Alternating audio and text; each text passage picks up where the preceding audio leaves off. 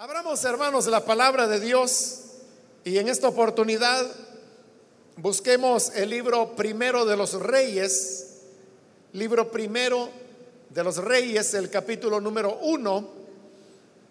Ahí leeremos la Sagrada Escritura.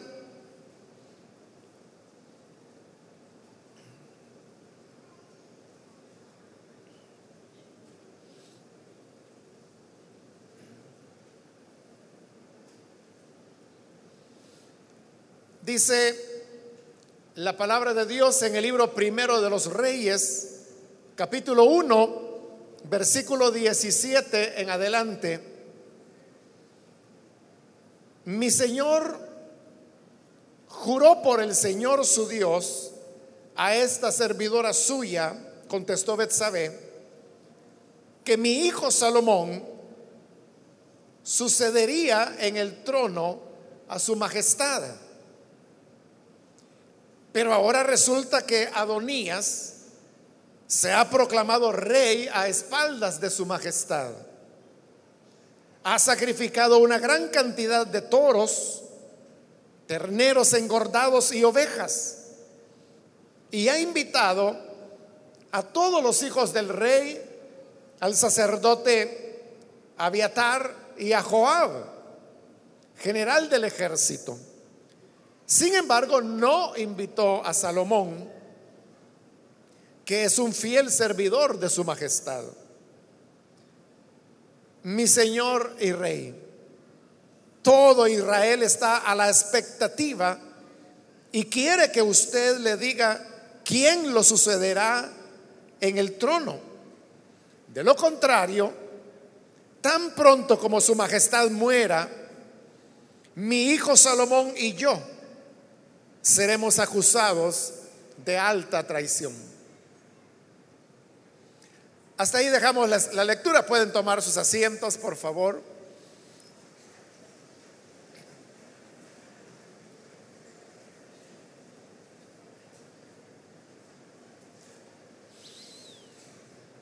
La lectura que hemos tenido el día de hoy nos traslada al momento cuando el rey David era ya bastante anciano y todas las cosas indicaban que su muerte podría ocurrir en cualquier momento. Años antes de esto, Dios había dado una promesa a David y la promesa era que su descendencia habría de reinar sobre Israel para siempre. Bajo esa promesa, David al mismo tiempo promete a Betsabé, quien ahora era su esposa, que el hijo de ambos, que se llamaba Salomón, habría de ser el sucesor en el trono. Pero como digo, eso había ocurrido varios años antes y ahora el tiempo había transcurrido y la costumbre era que quien sucedía al rey en el trono lo hacía cuando ya el, padre, es decir, el rey, moría. Al morir el rey, entonces ya era uno de sus hijos el que subía al trono y sucedía a su padre. Eso era lo que se esperaba que ocurriera cuando David muriera. Pero el hecho era que David tenía muchos hijos y varios de ellos eran mayores que Salomón. Y la idea era que siempre era el hijo mayor, el primogénito, el que sucedía a su padre en el trono. Sin embargo, David había dispuesto por el amor que le tenía Betsabé que el verdadero sucesor habría de ser Salomón. Entonces ya las cosas estaban dichas y lo único que quedaba pues era que el tiempo transcurriera y que luego al morir David, entonces su hijo Salomón habría de subir al trono.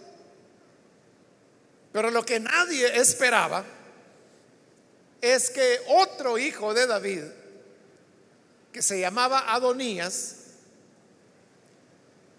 tenía en su corazón el deseo de ser él el siguiente rey, el que sucediera a su padre.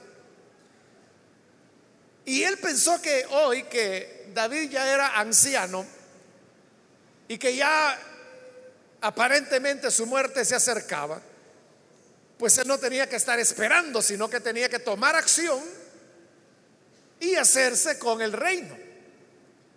De manera que convocó a los sacerdotes, a nobles, a consejeros, incluso convocó a Joab, que era el hombre más poderoso porque era el general del ejército de David.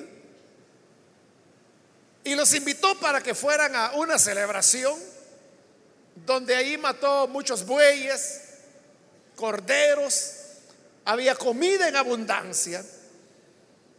Y la celebración tenía como propósito el hecho de que él se estaba autoproclamando como rey.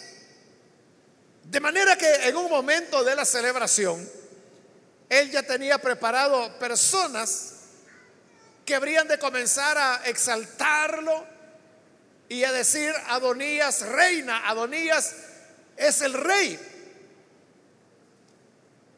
Y todo eso ocurrió. Cuando la noticia llegó al palacio, Betsabé se enteró de lo que estaba ocurriendo y entonces eso la confundió a ella porque ya hacía años que Dios le había dicho, perdón, que David le había prometido que su hijo Salomón sería el rey. Pero ahora ocurría que Adonías era el que ya se había proclamado rey. Entonces Betsabé va delante de David y le explica lo que está pasando. Y es lo que leíamos en los versículos.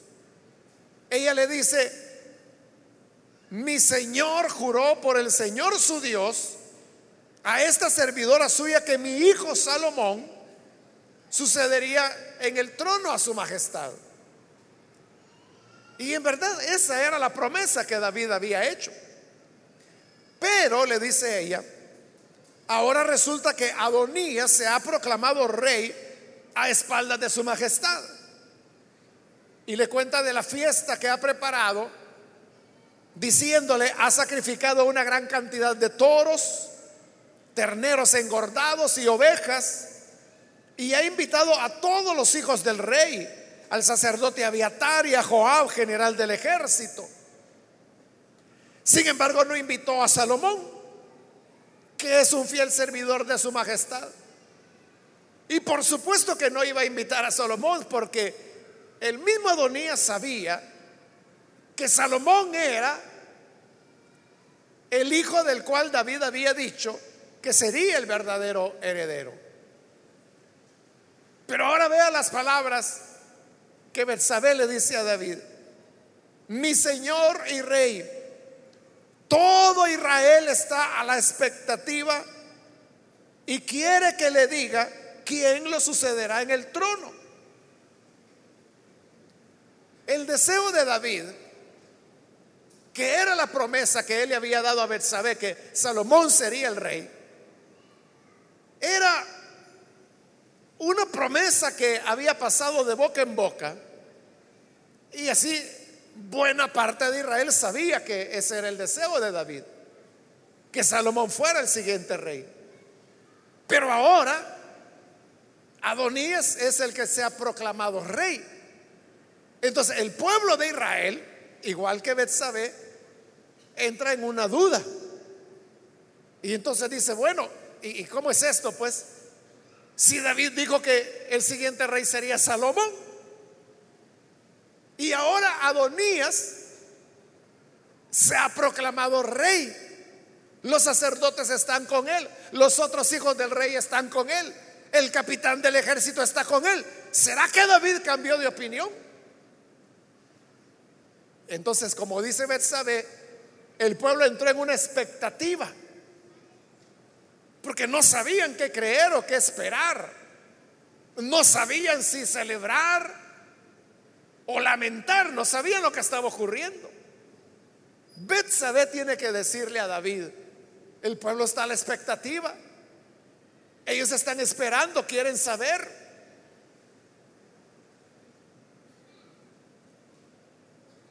El pueblo quiere que usted diga quién le va a suceder en el trono.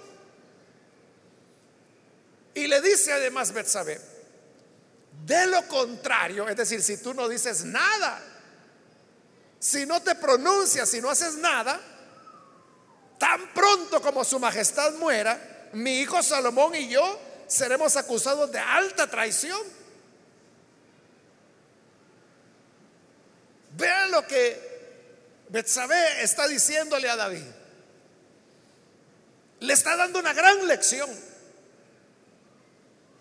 Y la lección es que no hay que dejar pasar las cosas. Hay cosas que deben ser atendidas de inmediato. Hay cosas que no se les puede dar largas. Hay cosas en las cuales uno no puede decir, con el tiempo esto se va a remediar. David podría haber pensado eso. David podría haber dicho, bueno, mi hijo Adonías se ha proclamado rey, pero David mejor que nadie sabía que el reino no era de quien lo arrebataba. El reino era de a quien Dios había escogido. Entonces David pudo haber pensado, el tiempo y Dios se van a encargar demostrar que el verdadero rey es Salomón y no Adonías. Pero Betsabé le dice, no, no, Señor, no es así.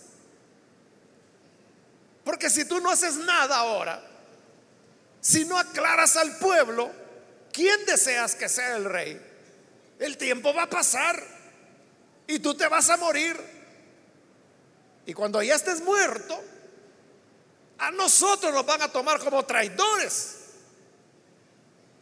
por haber quedado con la esperanza que Salomón sería el rey, cuando en realidad Adonías ya había tomado el reino. Y por lo tanto ellos iban a ser acusados de alta traición, para lo cual era la pena de muerte. Betsabé lo que está haciendo es que le está diciendo a David, tienes que hacer algo y tienes que hacerlo ahora. No puedes dejar pasar más tiempo. Porque cada día que dejes pasar, Adonías irá fortaleciéndose más y más. Adonías irá cobrando cada vez más fuerza. Y luego llegará el momento que aunque tú digas que Salomón es el verdadero rey, eso será un conflicto, será una guerra, una nueva guerra para Israel. Entonces David comprende la importancia de no darle largas a algunas cosas. Por eso le digo, hermano, hay cosas que nosotros no debemos dejar pasar. No hay que darle muchas largas, hay que resolverlas, porque si no se resuelven, se irán complicando. Ese es el mensaje que Bersabel está dando a David. Mira, en este momento estás a tiempo, pero pronúnciate, porque el pueblo está a la expectativa, el pueblo está esperando que tú digas algo, si no dices nada, esto se va a complicar, llegará a ser peor. Yo resultaré muerta, mi hijo, nuestro hijo Salomón resultará muerto. Esa gran verdad que Betsabé estaba enseñando a David es una verdad que cada uno de nosotros también debemos aprender. Y es que debemos aprender que hay cosas a las cuales, repito, no debemos darle largas. Le pongo un ejemplo. La escritura dice, hablando de las relaciones entre personas, que a veces se pueden deteriorar o puede haber malos entendidos, roces, desacuerdos. Dice la escritura, no se ponga el sol sobre vuestro enojo, ni deis lugar al diablo. Ese pasaje lo que está diciendo es que esos desacuerdos, esos roces o esas heridas premeditadas que a veces hay en las relaciones, que puede ser de esposos, de padres e hijos, de compañeros de trabajo, de compañeros de estudio, hermanos de la iglesia, son elementos que no hay que darles largas, o sea, no hay que dejarlas pasar. A eso se refiere cuando dice, no dejen que el sol se ponga sobre su enojo. Porque eso de que se ponga el sol significa que termine el día y las cosas no han sido resueltas. No dejen que el sol se ponga sobre su enojo, ni den lugar al diablo. Es decir, cuando pasa el día sin que se resuelvan las cosas, le estamos dando lugar a Satanás. Si dejamos que las situaciones de desacuerdo o de conflicto se extiendan en el tiempo, eso es darle lugar a Satanás. Y Satanás lo que hará es, es aprovechar la oportunidad. ¿Cómo la aprovecha? Poniendo enemistades, colocando raíces de amargura y luego hay un momento en que la persona dice, bueno, este fulano ni aunque venga de rodillas, ni aunque se hinque en maicillo pidiéndome perdón, que lo perdone Dios, pero yo no. Esa ya es la obra de Satanás, que está colocando raíces de amargura, está aprovechándose del espacio que las personas han dejado. Por eso es que no hay que dejarle espacio. Y por eso dicen, no dejen que el sol se ponga sobre su enojo. Si hubo un malentendido, si hubo una pelea, de una vez digámoslo, lo que hay que buscar es inmediatamente resolver las cosas. Quitarse el enojo antes que el día termine e ir con la otra persona y decirle, oiga, yo creo que aquí se nos subió la calentura a los dos. Pero al menos yo, yo no me siento bien y quiero pedirle disculpas. Creo que me exasperé demasiado, se me subieron los ánimos, pero perdóneme, lo que pasa es que estos días para mí han sido pesados. He tenido muchos problemas, no estoy bien, me siento estresado y mire con estos calores que no se aguanta. no, no sé, se me salió, pero discúlpeme cuando uno busca esa reconciliación, recuerde lo que dice la escritura. La blanda respuesta quita la ira. Si la persona llega con humildad, con educación y se disculpa, las cosas se van a resolver, se van a reconciliar. Y al reconciliarse, no le damos lugar a Satanás. Eso, como digo, vale para toda relación humana. Y en el matrimonio también eso tiene una, un elemento fundamental. Porque muchas veces el distanciamiento que se da entre los esposos comienza, hermanos, por cosas así muy simples. Las parejas pueden llegar a crisis serias, graves, están ya separados. Y cuando uno viene y les pregunta, bueno, ¿y ¿Qué pasó? O sea, ¿cómo es que comenzó todo esto? Ni se acuerdan ya. Y podrán decir, ah, es que eso tiene muchos años. Eso es viejo.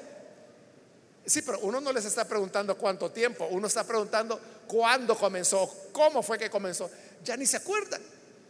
Porque normalmente comienza con una cosa muy pequeña. Y es tan pequeña que por eso se olvida.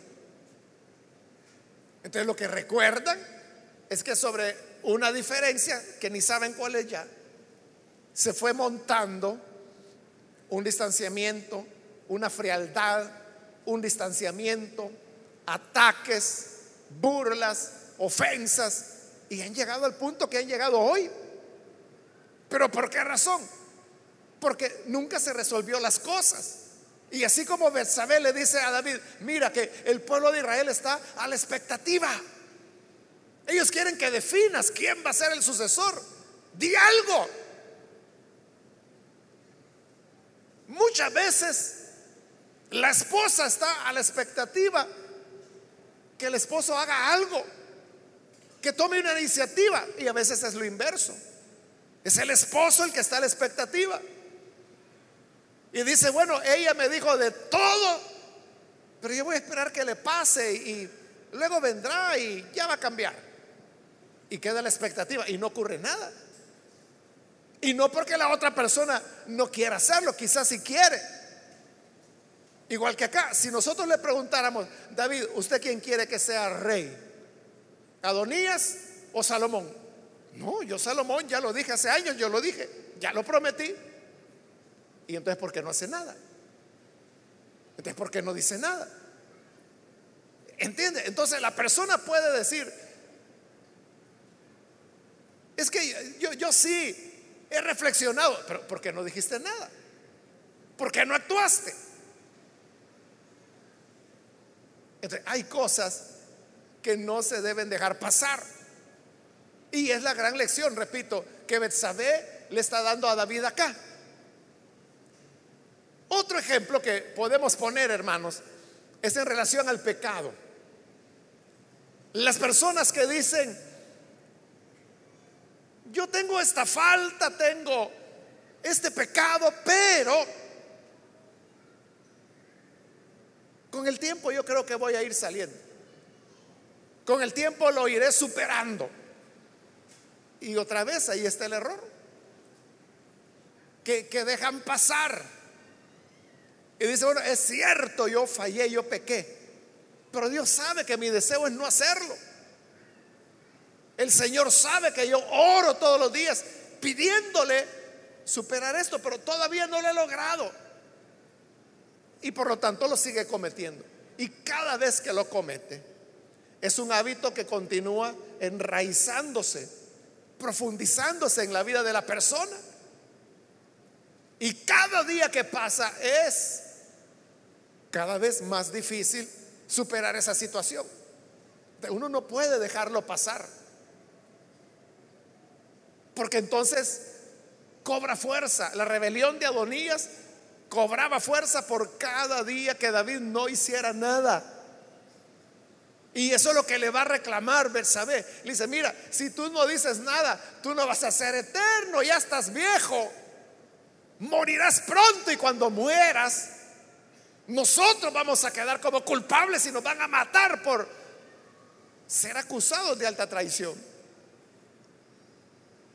Por eso es que ante el pecado, el Señor Jesús recomendó, si tu ojo te es ocasión de caer, sácalo, que es mejor que entres tuerto al reino de los cielos y no que con tus dos ojos seas arrojado al fuego eterno.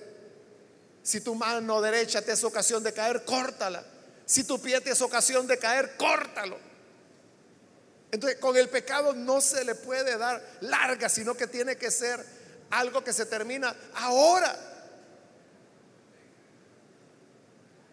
Hay personas que fallan y dicen, hermano, estoy en pecado. Ayúdeme a orar. ¿Ayudarle a orar en qué? Si lo que tiene que hacer es arrepentirse ya de una vez reconciliarse, arrodillarse delante de Dios. Hay gente que a veces así me dice, hermano, yo sé que me tengo que reconciliar, ay, ora por mí. No le digo yo, ya, póngase de rodillas y reconcíliese ya, para que vamos a estar orando. Ya de una vez. Así es. Lo que ocurre es que cuando dicen, ayúdame a orar, es porque quieren postergarlo y quieren irle dando largas y que allá dentro de unos 15 meses van a decir, hermano, siga orando porque fíjese que todavía estoy revolcándome en el pecado. Y luego podrán ser dos años, tres años. Y ellos siguen en pecado y aún no lo tienen orando.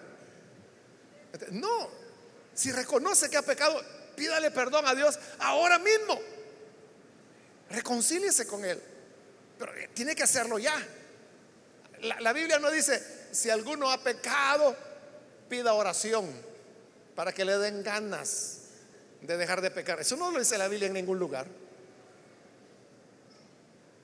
Lo que dice la escritura es, si confesamos nuestros pecados, Él es fiel y justo para perdonarnos y para limpiarnos de toda maldad.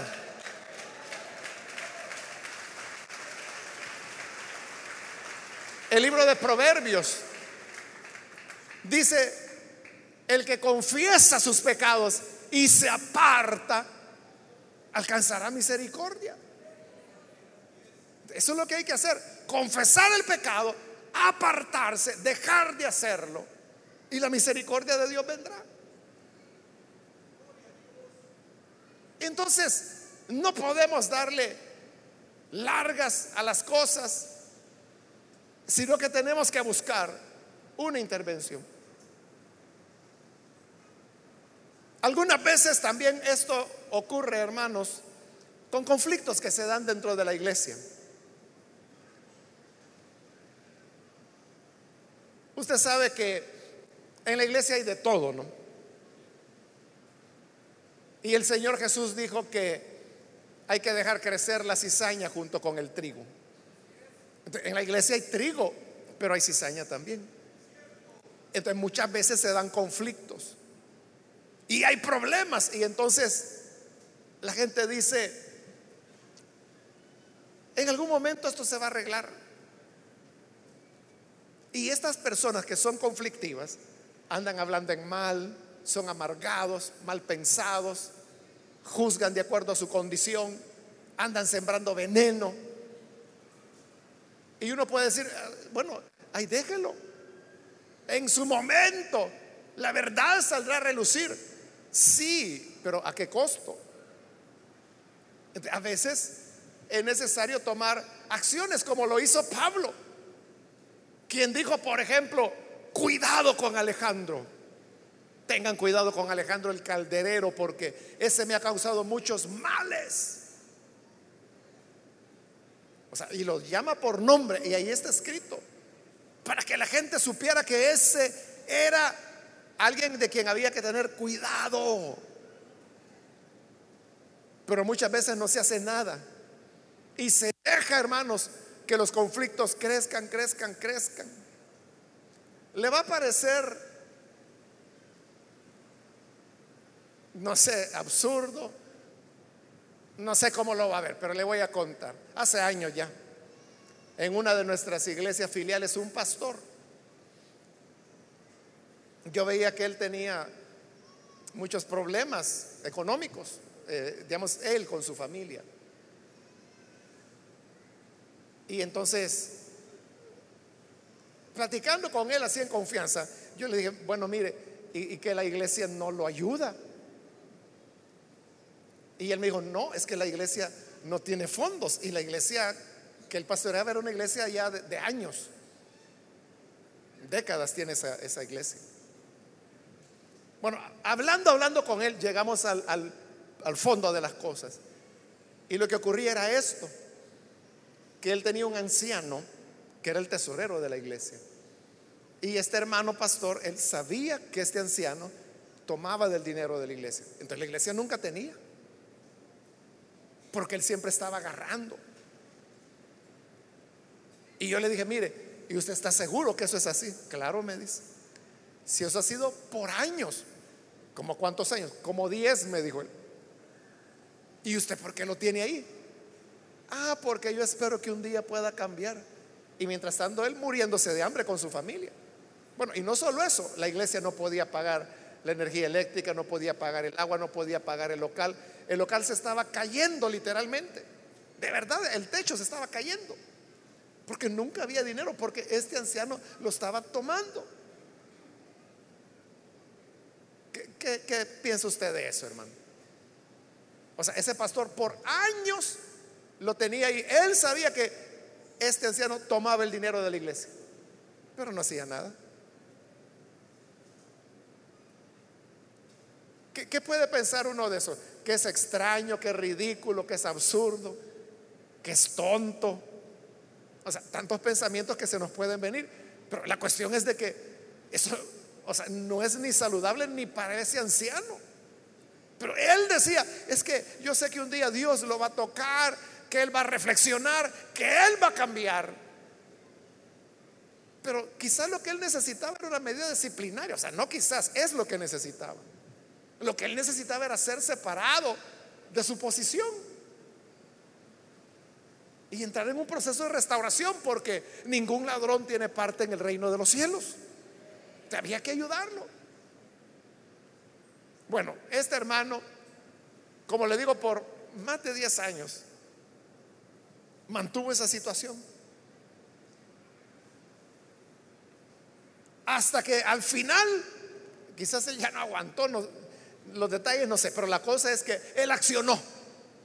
¿Y sabe qué hizo el anciano? Ya para entonces había echado muchas raíces. Le dividió la iglesia. Se llevó un buen grupo de la iglesia porque dejó pasar mucho tiempo. Entonces, los conflictos deben ser resueltos. Las cosas que no están bien, se tiene que intervenir. O sea, usted no puede decir, no, pero primero Dios que Él va a intervenir. O sea, Dios puede intervenir, pero va a intervenir a través de lo que usted haga. Si no hace nada, no pasa nada.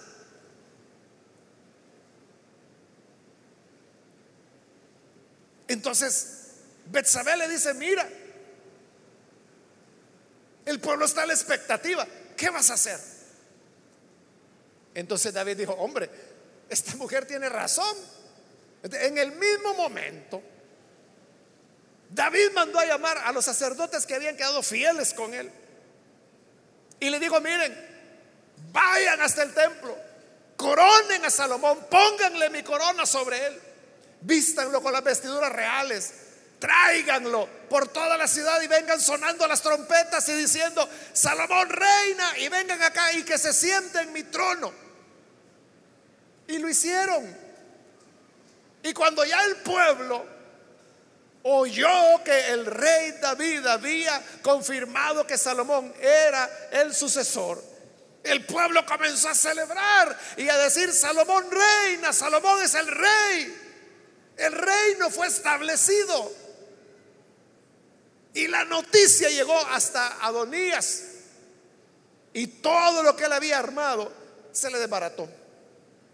Se vino abajo. Y luego hasta vino pidiendo perdón, por favor no me vayan a matar.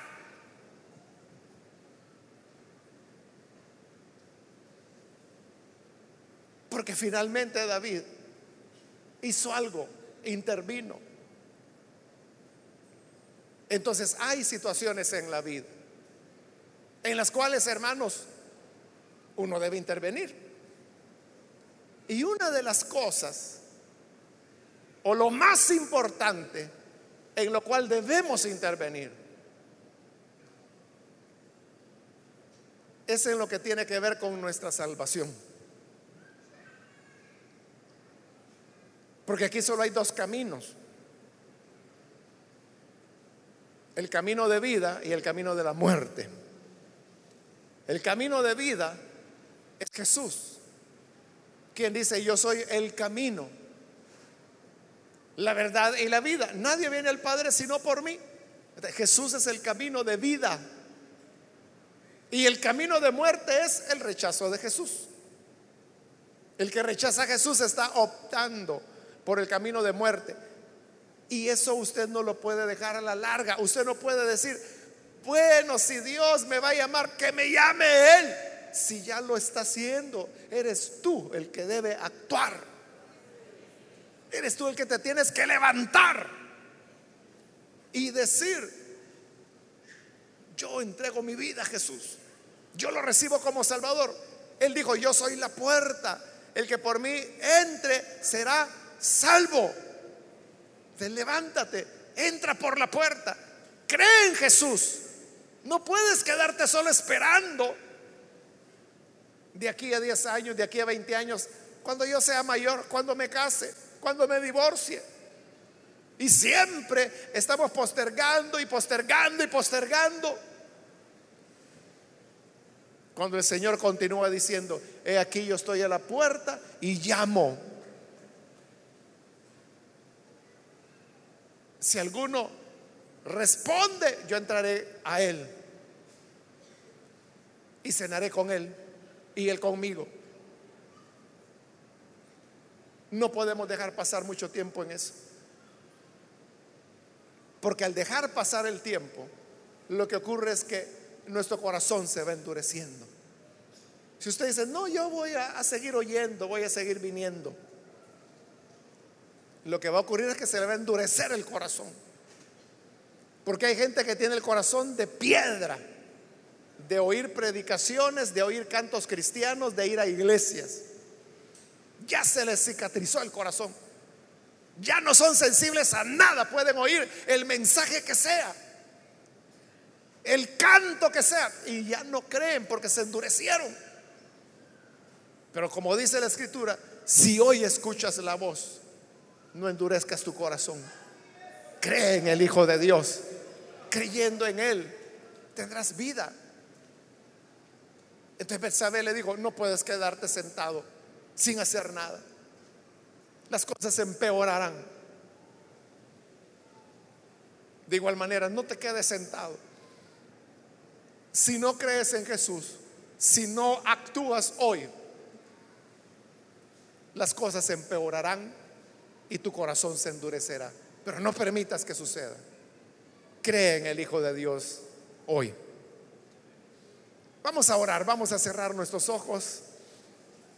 Y yo quiero invitar a las personas que todavía no han recibido al Señor Jesús como su Salvador, pero hoy usted ha escuchado esta reflexión en la palabra de Dios, yo quiero invitarle para que usted no deje pasar este momento. Y si usted recibirá al Hijo de Dios, si usted va a actuar, si no va a dejar pasar el tiempo y que las cosas se endurezcan, yo le invito en el lugar donde está, póngase en pie para que podamos orar por usted. Cualquier amigo, cualquier amiga que viene por primera vez a la iglesia o que ha venido en otras oportunidades, pero que todavía no ha recibido al Hijo de Dios, yo le invito para que crea. Póngase en pie, vamos a orar por usted. Hoy es su oportunidad, el momento cuando puede venir para entregar su vida al Salvador. Muy bien, aquí hay un joven, Dios lo bendiga, bienvenido. Alguien más que necesita pasar, puede ponerse en pie. Queremos orar por usted. Otra persona, venga, yo le animo para que reciba el buen Salvador. Alguien más puede ponerse en pie. Hoy la puerta está abierta. Hoy es cuando el Hijo de Dios le llama y le invita a venir, póngase en pie. Venga, es el día de salvación, el día cuando la gracia de Dios le ha de alcanzar. ¿Alguien más? Si usted se encuentra en la parte de arriba, de igual manera, póngase en pie, con toda confianza. Ahí hay hermanos, hermanas que le ayudarán. Hoy es su momento para venir y creer. No deje pasar el tiempo. Es el día para rendir el corazón y la vida entera al Señor. Alguien más que lo hace, póngase en pie. Venga. También invito si hay hermanos que se han alejado del Señor pero hoy necesita usted reconciliarse. De igual manera, póngase en pie. No piense que será mañana, o la próxima semana, o el próximo mes, o el próximo año. Para entonces las cosas estarán peor y quién sabe si lo hace. Muy bien, aquí hay otra persona. Dios la bendiga. Bienvenida. Alguien más que necesita pasar. Póngase en pie. Muy bien, aquí hay otra persona. Dios la bendiga. Bienvenida también. ¿Alguien más? Con toda confianza, ahí donde está, póngase en pie. Queremos orar por usted. Abra su corazón al buen Salvador. Muy bien, aquí hay un joven, Dios lo bendiga, bienvenido también. ¿Alguien más? ¿Puede ponerse en pie? otra persona. Hoy es cuando el Señor está con los brazos abiertos y le espera. Allá atrás hay otra persona, Dios la bendiga, bienvenida. Acá en el pasillo de en medio, bienvenida, Dios la bendiga. ¿Alguien más puede ponerse en pie? Acérquese. Venga, que hay salvación, hay vida. Muy bien, aquí arriba hay otra persona, Dios lo bendiga, bienvenido. ¿Alguien más? Hoy es su momento. Solo le invito para que se apresure, porque estoy por terminar la invitación.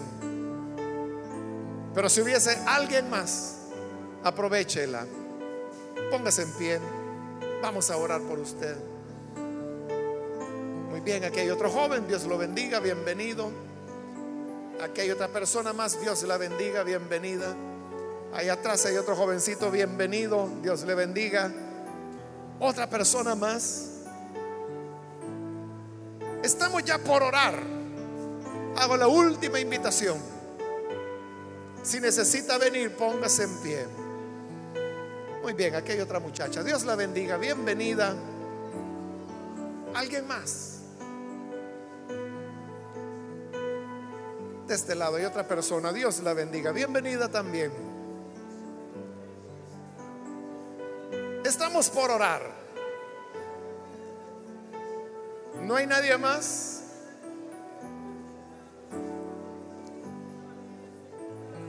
De este lado hay otro joven, Dios lo bendiga.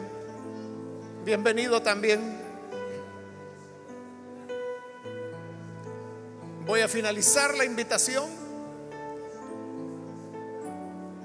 Pero si hay alguna otra persona, hoy es el momento para venir.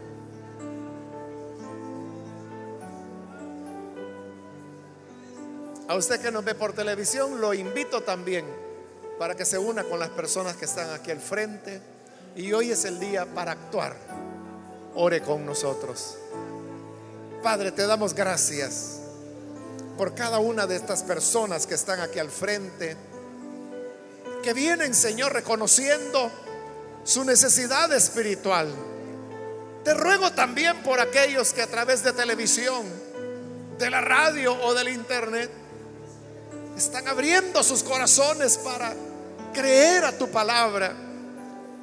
Te pido, Padre, que les bendigas, les des vida nueva, que puedan, Señor, servirte con fidelidad. Ellos no han dejado pasar las cosas, sino que hoy se ponen en pie y vienen para abrir con alegría sus corazones para recibir a tu Hijo Jesús. Transfórmales, hazles nacer de nuevo.